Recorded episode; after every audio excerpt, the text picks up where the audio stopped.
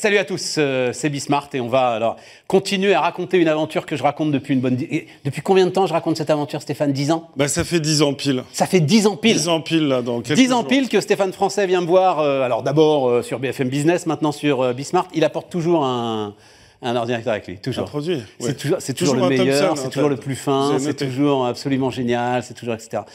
Euh, c'est un pari qui est en train de, enfin qui est en train. Euh, donc tu as repris une marque. euh, refaisons un peu le truc. Tu as repris une marque historique. J'ai repris une marque historique parce que mon père l'avait travaillé pendant 30 ans, travaillé chez Thomson. Donc j'étais particulièrement attaché. J'étais aussi un ancien de l'informatique, ancien directeur achat de Surcouf. J'ai relancé une marque en France et en Europe, Thomson. Et c'est un succès parce qu'après 10 ans, on est maintenant présent dans le monde entier. Tu es parti sur un modèle super agile. Oh, c'est plus qu'agile, j'avais 30 000 euros de capital. Donc, euh, Oui, non, non, mais moi, ce qui m'intéressait beaucoup, c'est que tu disais, euh, je suis au contact des toutes dernières innovations. Vas-y, raconte-moi un petit peu le, le- le modèle. Le concept, c'est le time to market. Donc, Voilà. c'est en fait concevoir des gammes produits avec les produits, euh, les- la technologie la plus avancée, la proposer. Et comme il y a des forecasts en informatique, avoir le temps, en fait, après les commandes fermes, avec mes amis banquiers, de financer ça et de livrer en trois mois, quatre mois la dernière innovation. Contrairement à mes concurrents qui ont eu des plans marketing très développés sur 5-6 ans et qui sont donc obligés de rester avec leur technologie pendant 5-6 ans. C'est ça, ils peuvent mettre plusieurs années à intégrer une nouvelle technologie, même si tout le monde sait que euh, c'est Ah bah, la meilleure et qu'elle fait des vrais gains de productivité. Ils l'ont, ils l'ont même avant moi. Exemple, par exemple, nous, on a les Wi-Fi 6, les PC en Wi-Fi 6, ils les ont pas. Voilà, donc c'est un exemple. Tout le monde est en Wi-Fi 5, nous, on est en Wi-Fi 6. On est sûr que c'est mieux le Wi-Fi 6 Ah bah oui, c'est plus rapide. C'est, c'est, C'est rien, moi, Ah, je te le- demande. Le, parce le que- Wi-Fi 5 était mieux que le Wi-Fi 4, sinon il ne l'aurait pas sorti. Eh non, mais des fois, on euh, Le marketing fait les choses. aussi. Exactement, exactement. Des fois, on nous fait prendre des vessies pour des lanternes quand même. Écoutez, euh, moi, je suis pas dans l'anatomie, mais euh, je suis dans l'informatique. Développement commercial ensuite, comment est-ce que tu réussis? Donc, on peut avoir une... Là, c'est... Allez, on va dire, le marché de l'informatique, de toute façon, en ce moment, il est euh, absolument insaisissable. Mais tu es installé sur plusieurs dizaines de millions d'euros de chiffre d'affaires. oui, on est installé. Ceux-là, ils sont sécurisés, ceux-là. Bah, nous, cette année, on espère pouvoir franchir ce fameux cap, euh, ce plafond de verre des 100 millions euh, de chiffre d'affaires.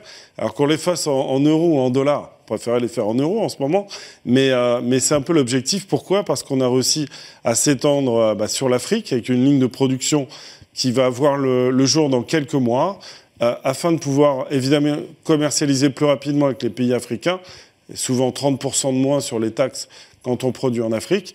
Unique de production en Inde, et là on a un schéma en fait exponentiel incroyable, parce que l'Inde a des problèmes politiques avec la Chine, et donc est en train de fermer ses frontières au marché public aux Chinois, et nous, la société française Thomson, euh, ça les intéresse beaucoup. On a des technologies, on a le meilleur rapport qui a été pris, on est très rapide, donc on est en train vraiment, on a euh, monté une société qui s'appelle euh, Metavisio India, donc Thomson Computing est en Inde maintenant, et a d'ailleurs depuis trois semaines sa première commande indienne. Voilà. Et puis il y a les États-Unis. Attends, attends, attends, attends, reviens sur cette histoire, ça me passionne ça. Donc tu, tu joues finalement. Alors, au départ, c'est comme ça que tu avais vendu un petit peu l'histoire aussi, c'est-à-dire en plus, tu as le nom qui va bien, Stéphane Français, je vais faire français, etc. Bon, en fait, tu faisais pas français, mais c'est pas le problème, c'est pas grave, euh, vive les vendeurs. Euh, N'empêche que tu allais les chercher en Chine, tes composants, comme tout le monde. Donc là, les Indiens, ils le savent quand même que tes composants, ils viennent de Chine. Alors, il faut savoir quand même que même s'il y a beaucoup de fournisseurs en Chine, on a une chaîne de production en France maintenant, euh, Mais en face du siège Une chaîne de production, c'est une chaîne d'assemblage. J'entends, tout à fait, mais les Chinois aussi assemblent. C'est peu qui fabriquent les technologies. Par exemple, Intel, on est d'accord, c'est bien américain. La R&D, elle est américaine, tout est développé en fait aux États-Unis. La mémoire, par exemple, elle est japonaise, tout le monde le sait. Les disques durs, il y en a des euh, taïwanais. Les écrans. Bah, les écrans, oui, ça c'est chinois. Ça, c'est chinois, ouais, ouais. Tout à fait. La plasturgie, ça peut être fait un peu n'importe Ouais, mais ils ont plus que ça en fait. Ils ont plus que les écrans euh, finalement. Tu viens Bah, de les me écrans, citer les batteries, euh, vo- voilà, ils ont quand même quelques domaines de prédilection. D'accord. Mais ils possèdent pas souvent la technologie. Ils sont, ce sont des centres d'assemblage parce que la, ma- la main d'œuvre est très qualifiée et peu chère. Mais très honnêtement, l'Inde aujourd'hui propose des ouvriers beaucoup plus qualifiés et moins chers. Et également, en fait, vous avez euh, même, je sais pas, je pourrais dire, en Europe, euh, vous avez tous les pays de l'Est qui sont bien moins chers que les Chinois. Et donc, pour en revenir à l'Inde, ton idée, c'est que tu vas prendre la place aujourd'hui de grosses marques chinoises. Bah, je sais pas si on peut dire que Lenovo est une grosse marque. Bah oui. Lenovo est une grosse Bien marque, Évidemment, ouais, c'est ouais. aujourd'hui, ils sont numéro un mondial. on est en train de prendre euh, la possibilité. Lenovo était numéro un en Inde. Et sur les appels d'offres publics, on va essayer de prendre une grosse part à Lenovo, puisqu'ils n'ont plus le droit de postuler sur les marchés publics. Oui, mais disons, c'est C'est officiel. C'est plus 100 millions de chiffre d'affaires, là, c'est 2 milliards, là, 3, Euh, 4, 5. bah déjà, si je peux atteindre 100 millions cette année, je vais me porter très bien. je pense que la valeur du cours euh, va, va être euh, forcément améliorée. Et c'est vrai qu'on a de très très belles perspectives, parce qu'en étant français, euh, on a quand même ce patrimoine en fait historique très rare. Aucun conflit avec l'Inde. Et moi, j'ai été reçu vraiment euh, en grand patron, euh, je dois le dire. Humblement, on est quand même une société moyenne. Et, euh, et, quand ils sont venus à Paris, le hasard a fait 15 jours après les avoir vus en Inde, dans l'Uttar Pradesh exactement, on a, on, a été reçus aussi à Paris parce qu'ils étaient reçus en délégation. Et ils sont très très positifs sur Thomson.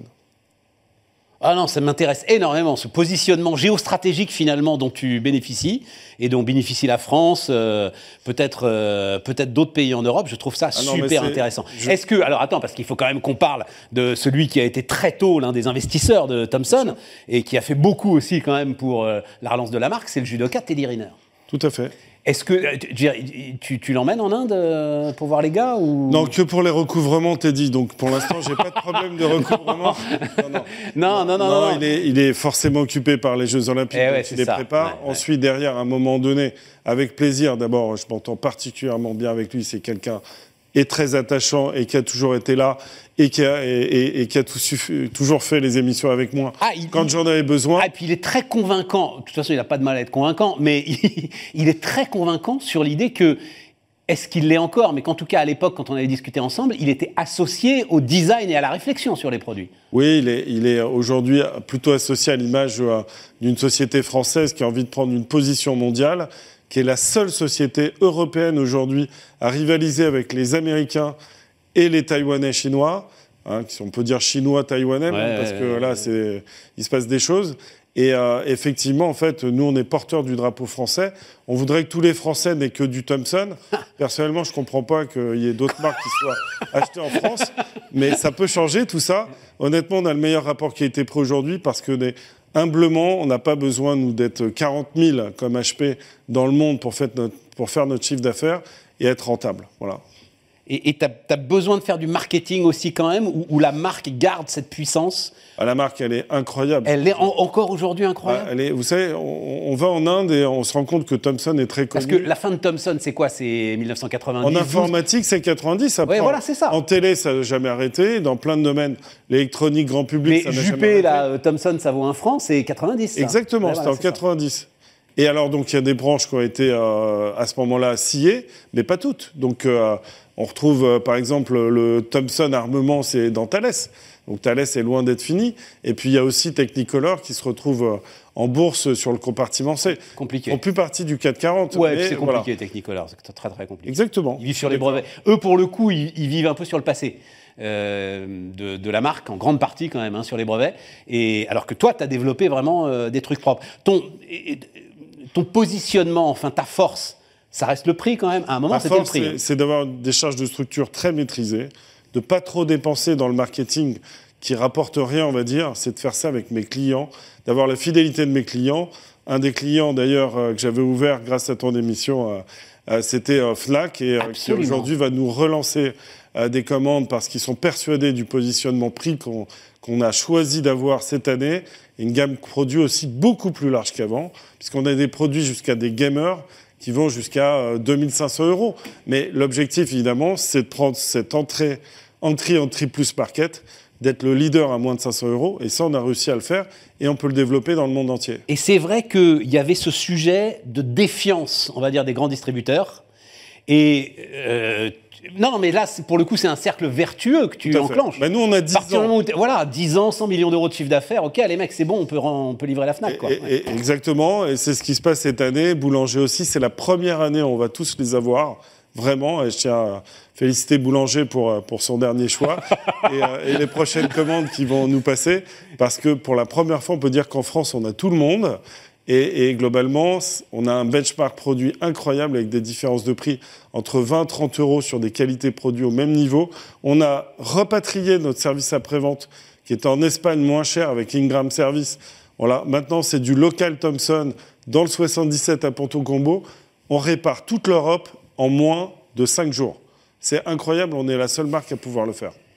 Et évidemment, je, je, remercie évidemment des enseignes comme Leclerc ou des enseignes comme euh, Système U ou des enseignes comme Carrefour alimentaires qui ont d'abord cru, et puis après des, des boîtes comme Electrodépôt Mais parce euh, qu'il y, y, a eu un côté, tu as, beaucoup joué là-dessus, puis là on le voit, c'est hyper sympathique, et ça c'est quelque chose qu'on oublie parfois dans le business, c'est-à-dire qu'il y a sans doute un petit côté d'affect, euh, ces grands patrons, la marque Thomson, euh, on essaye de donner un coup de main, même si je m'en suis rendu compte grâce à toi. C'est vrai parce que le grand patron au sommet, dit euh, il me faut du Thomson dans les magasins, que derrière les acheteurs ils vont répercuter le truc. Hein. C'est je vais me permettre quand même. Euh, la fois on était passé sur ton émission, eh ben on a été référencé, on l'avait jamais été à la Fnac.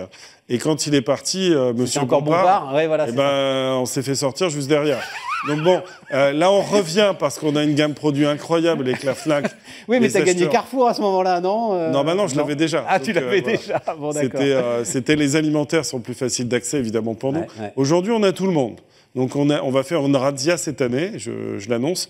Et, euh, et, et, évidemment sur le marché français, je ne comprends pas que euh, en fait, il reste encore quelques Français sans PC Thomson. Un mot, encore un mot sur la crise des composants, c'est-à-dire, euh, on a vu notamment pour l'automobile que c'était quand même les gros qui étaient servis d'abord.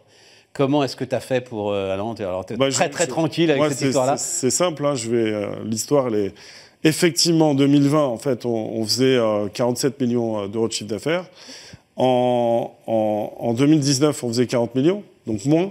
On a beaucoup vendu au deuxième semestre, il y a eu une demande colossale et on a été très très bien servi. Pourquoi? Parce que en fait, euh, eh euh, quand vous passez des commandes et qu'il manque 40 000 processeurs, c'est quand même plus facile que 2 millions. Et donc nous, on a doublé en deux ans nos livraisons. En fait, avec 2021, on a fait plus de 250 000 PC vendus à la grande distribution, alors qu'on était à 120 000 avant. Donc, euh, euh, on n'a eu aucune pénurie de composants.